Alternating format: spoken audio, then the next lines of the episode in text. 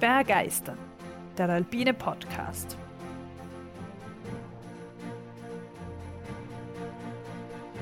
Wir tauchen ein in die Faszination der Berge und der Natur. Wir stellen euch die großen Abenteurer und Grenzgängerinnen vor. Wir bringen denkwürdige Momente und kulturgeschichtliche Hintergründe in euer Ohr. Wir wollen euch begeistern.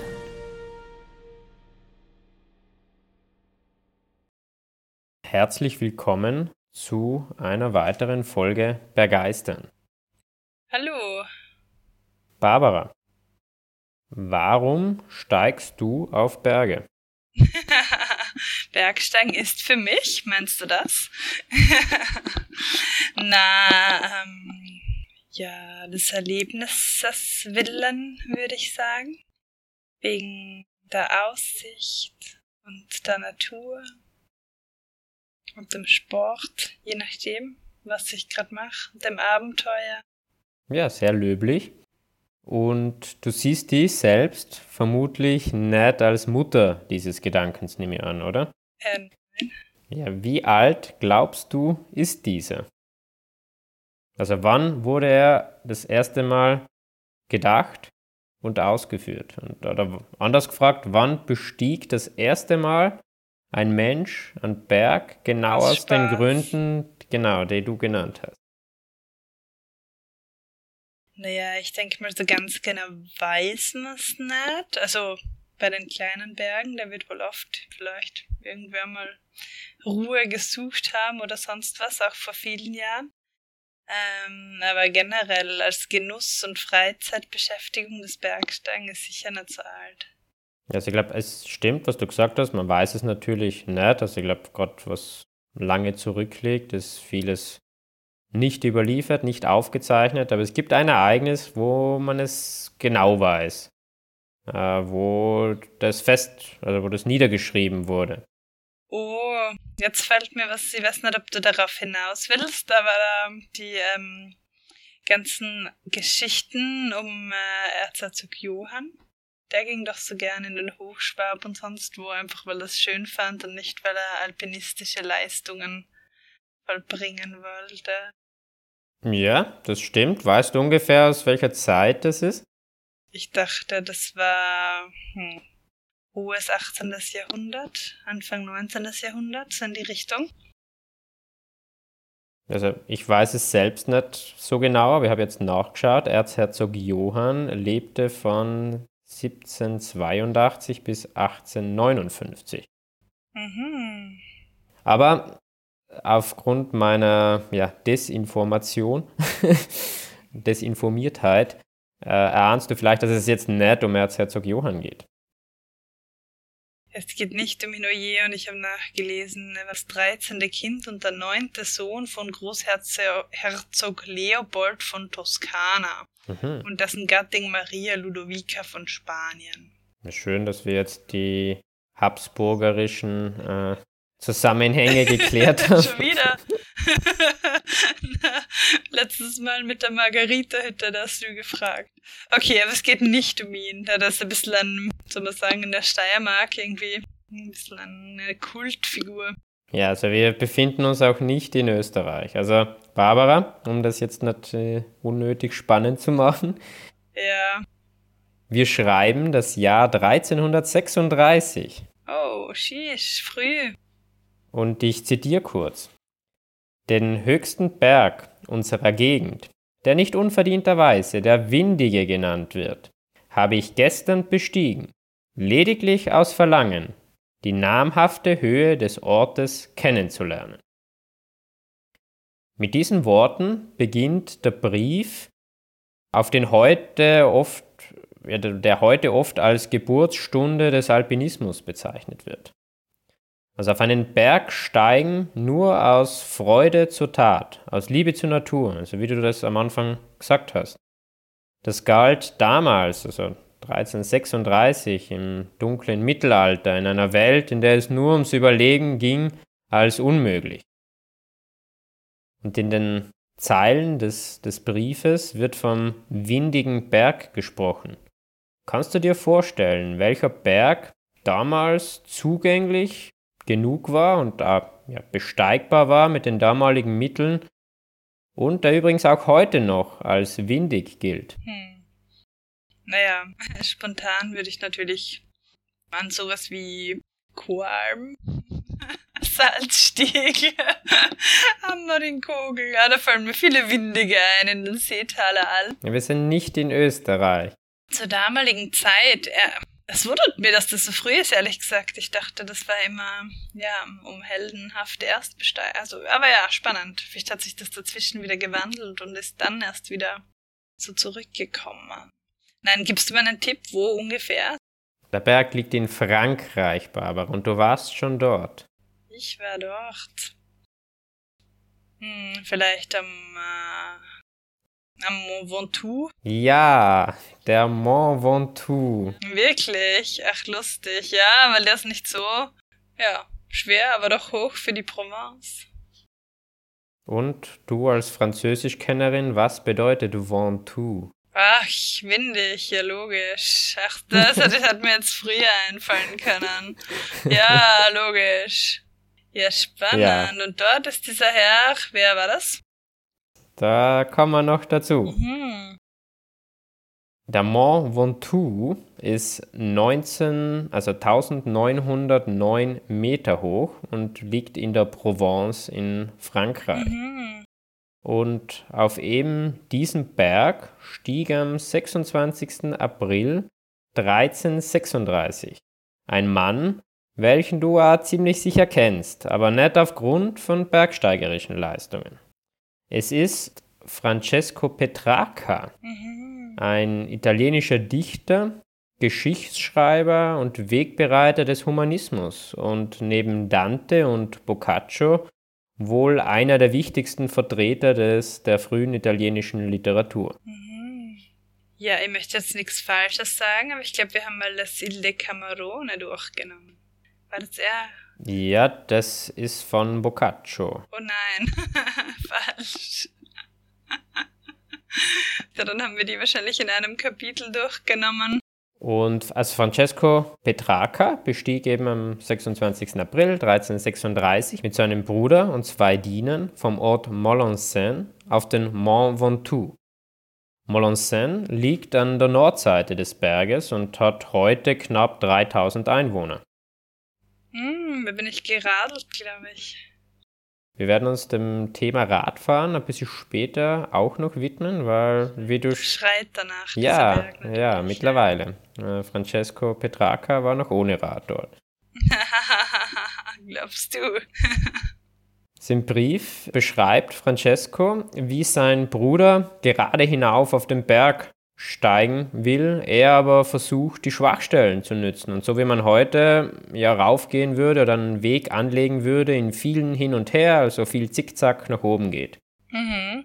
Am Gipfel genossen die vier Bergkameraden den übrigens auch heute noch atemberaubenden Blick, den wir ja beide kennen.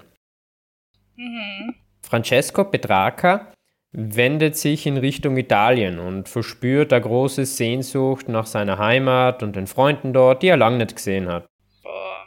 Ich habe nicht nach Italien gesehen. Ich weiß nicht, wie das bei dir war, aber ich bin da einmal im November, als ich eine Freundin besucht habe, dann einmal alleine raufgeradelt und da war es leider sehr schneebig eigentlich. Also es war okay. komplett wolkig und oben bin ich im Schnee gestanden mit meinem Radl. Also die Aussicht leider. Aber wenn du was gesehen hast, schön. Ja, es war, ich war im Sommer dort, es war sehr schönes Wetter, es war windig, aber ja, Nomen ist Omen. Ja, bei mir auch. Aber die Fernsicht war, war sehr schön. Bis zum Meer? Puh, das kann ich mir jetzt nicht mehr erinnern. Dann wohl nein. Ja, vielleicht schon. Aber das also, Meer. Ja, das ist nicht für jeden so wichtig. ja, okay. Also Francesco Petrarca erblickt in der Ferne die schneebedeckten Alpen und denkt an die einstige Überquerung des Gebirges durch Roms wilden Feind. Hannibal. Genau, der mit ja. einem großen Heer 218 vor Christus schon über die Alpen gegen Rom marschierte. Mhm. Als die Sonne dann schon tiefer stand, müssen die Kameraden wieder aufbrechen. Beim Abstieg wandert Betrakas Blick oft zurück zum Gipfel, den er gerade verlassen hat, und er ist wehmütig. Also die zurückliegende und mühsam erklommene Höhe erscheint ihm klein im Vergleich zur menschlichen Fähigkeit. Wenn der Mensch in der Lage und willens ist, seinen Körper mit vielen Mühen auf einen Gipfel zu hieven, also dem Himmel näher zu bringen, dann muss doch die Aussicht, dass die Seele sich zu Gott erhebt, noch ganz andere Kräfte freisetzen können, denkt er. Im Schein des Mondes erreicht dann die Gruppe schließlich wieder den Ausgangsort. Francesco Petrarca macht sich sofort daran, seine Erlebnisse schriftlich festzuhalten. Diesen Aufzeichnungen, insgesamt 18 Seiten, verdanken wir die erste dokumentierte Besteigung eines Berges, begründet durch reine Neugier, aus Liebe zur Natur, aus Freude zur Tat. Heute jedoch wird der Brief angezweifelt. Wahrscheinlich entstand der Brief nicht, wie der Verfasser behauptet, gleich nach der Wanderung, sondern erst Jahre später, vermutlich um 1350, also 14 Jahre nach der Besteigung. Aber schon von ihm persönlich. Von ihm persönlich, ja. Aber der Adressat des Briefes war da schon tot. Hm. Es ist unklar, ob er eine initiale Version überarbeitet hat oder ob wirklich der komplette Brief erst 1350 verfasst wurde. Und gilt er als Erstbesteiger des Mont Ventoux oder kann man das wahrscheinlich nicht sagen, bis zu einem kleinen Berg, oder? Nachdem es ja die erste dokumentierte Besteigung ist, gilt er soweit da als Erstbesteiger, aber es kann genug sein, dass äh, schon Jahre vorher, wenn nicht hunderte Jahre vorher Menschen am Berg waren. Aber ja. davon weiß man halt nichts. Ja. Aber ich glaube, das ist bei einigen Bergen oft der Fall. Ja klar, bei den kleineren. Ja. Genau, ja. Unabhängig über die Umstände des Briefes, so verkörpert sein Inhalt bis heute ja unser aller bergsteigerisches Motiv. Und so kann meiner Meinung nach Petrarca nicht nur als Wegbereiter des Humanismus, sondern auch als geistiger Vater des Alpinismus gesehen werden. Nur 450 Jahre später, 1786, sollte bereits der höchste Gipfel der Alpen bestiegen sein, der Mont Blanc, also eine wirklich rasante Entwicklung vom kleinen Ventoux zum großen Mont Blanc.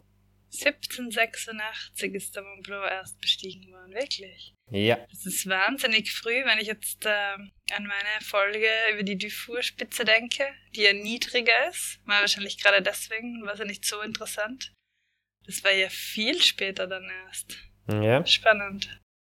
Ja, also die, also die großen Berge haben immer schon sehr früh Menschen angezogen und das war ja bei den 8000ern später auch so, dass die, ähm, ja, einfach so eine Anziehungskraft auf die Menschheit gehabt haben, dass alles dran gesetzt wurde, dass man sie wirklich besteigt und das dann auch geschafft hat. Wobei es noch genügend Berge auf der Welt gibt, die überhaupt noch nicht bestiegen sind. Also Höhe ist ja nicht immer ein Maß der Schwierigkeit. Ja, logisch, aber ja. Ja, generell wird Betraker heute als zentrale Figur der Abwendung vom Mittelalter hin zur Neuzeit gesehen. Also eines der prägenden Merkmale des Humanismus, das Bewusstsein eben einer neuen Epoche anzugehören und sich von der vorangegangenen klar abzugrenzen. Und zudem gilt er als Begründer des Petrarchismus, eine vom Minnesang abstammende Form der Liebeslyrik, welche später Shakespeares Werke prägen sollte. Vielseitiger Typ. ja. Wer sein Grabmal besichtigen möchte, der muss in die Gegend von Padua reisen. Dort gibt es eine kleine Gemeinde Arqua südlich von Padua und dort verbrachte Francesco die letzten vier Jahre seines Lebens. Dort wurde er dann äh, nach seinem Tod auch begraben. Seit 1870 wurde ihm zu Ehren die Gemeinde umbenannt. Sie heißt auch heute noch Arqua Petrarca.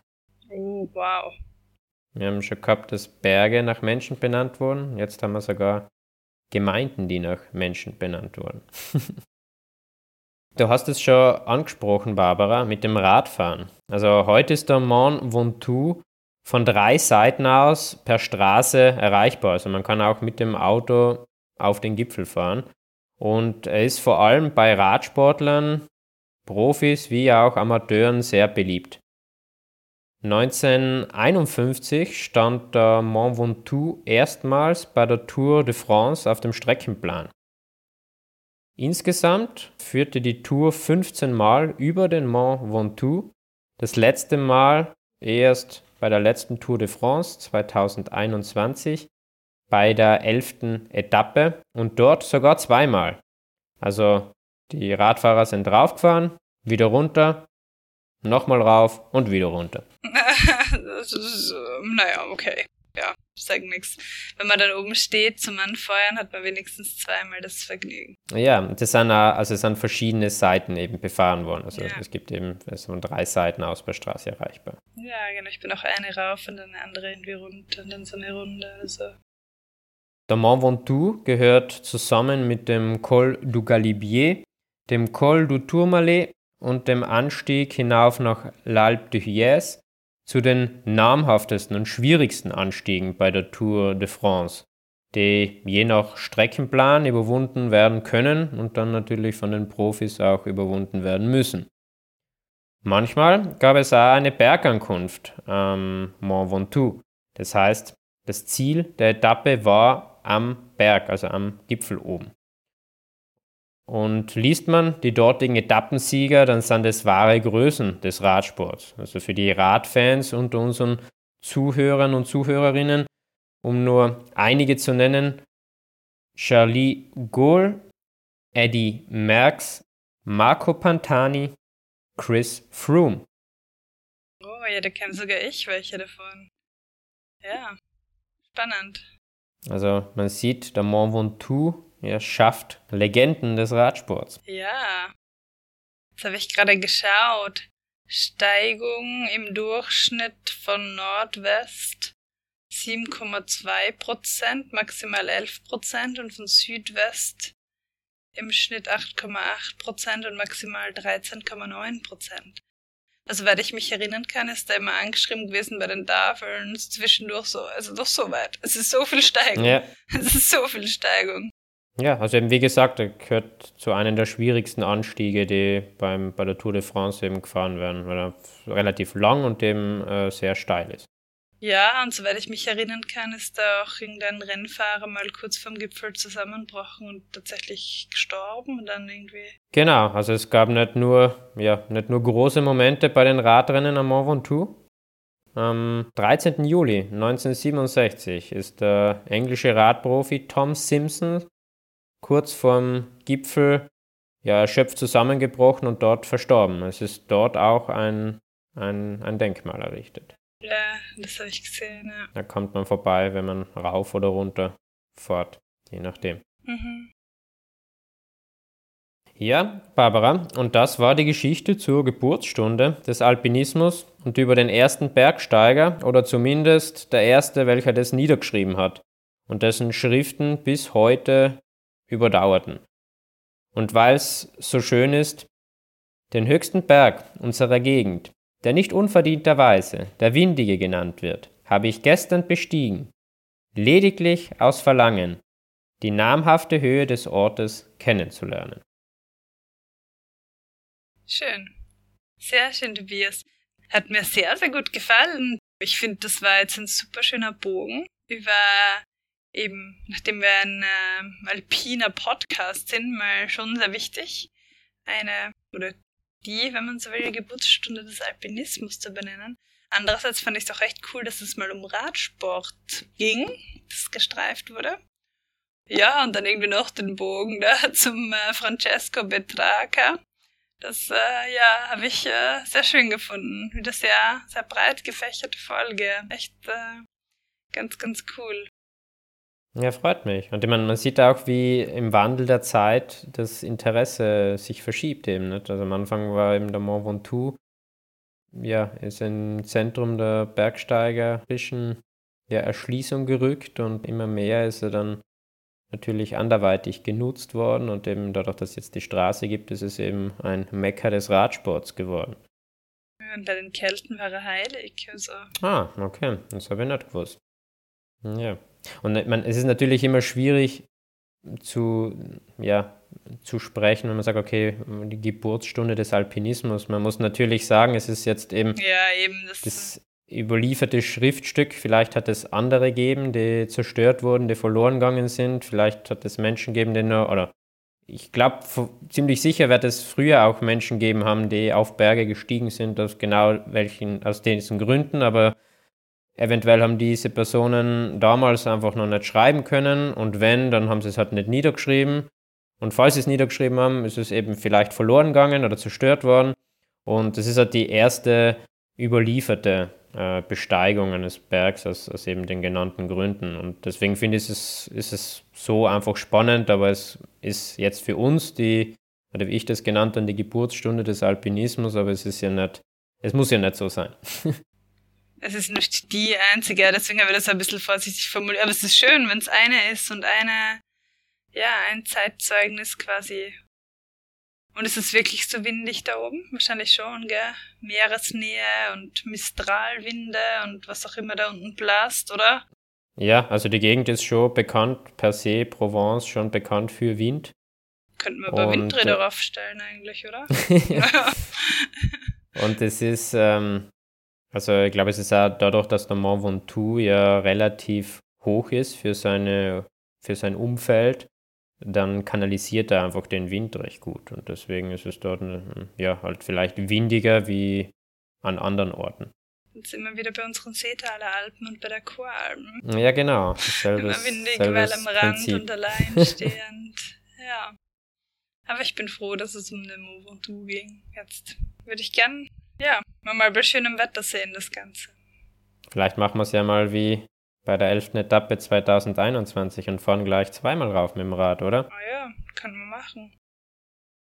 Ja, wenn du nichts mehr hinzuzufügen hast, Barbara. Ich habe nichts mehr hinzuzufügen, Tobias. Ich danke dir herzlich.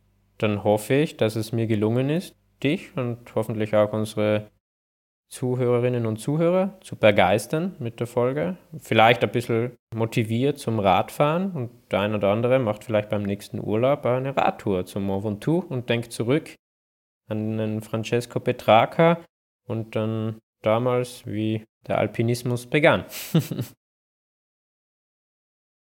sehr, sehr schön. Und wir müssten mal eine Radlverfolge machen. Dazu hast du mich inspiriert. Irgendwann Gut, dann vielen, vielen Dank. Ja, danke schön und bis zum nächsten Mal.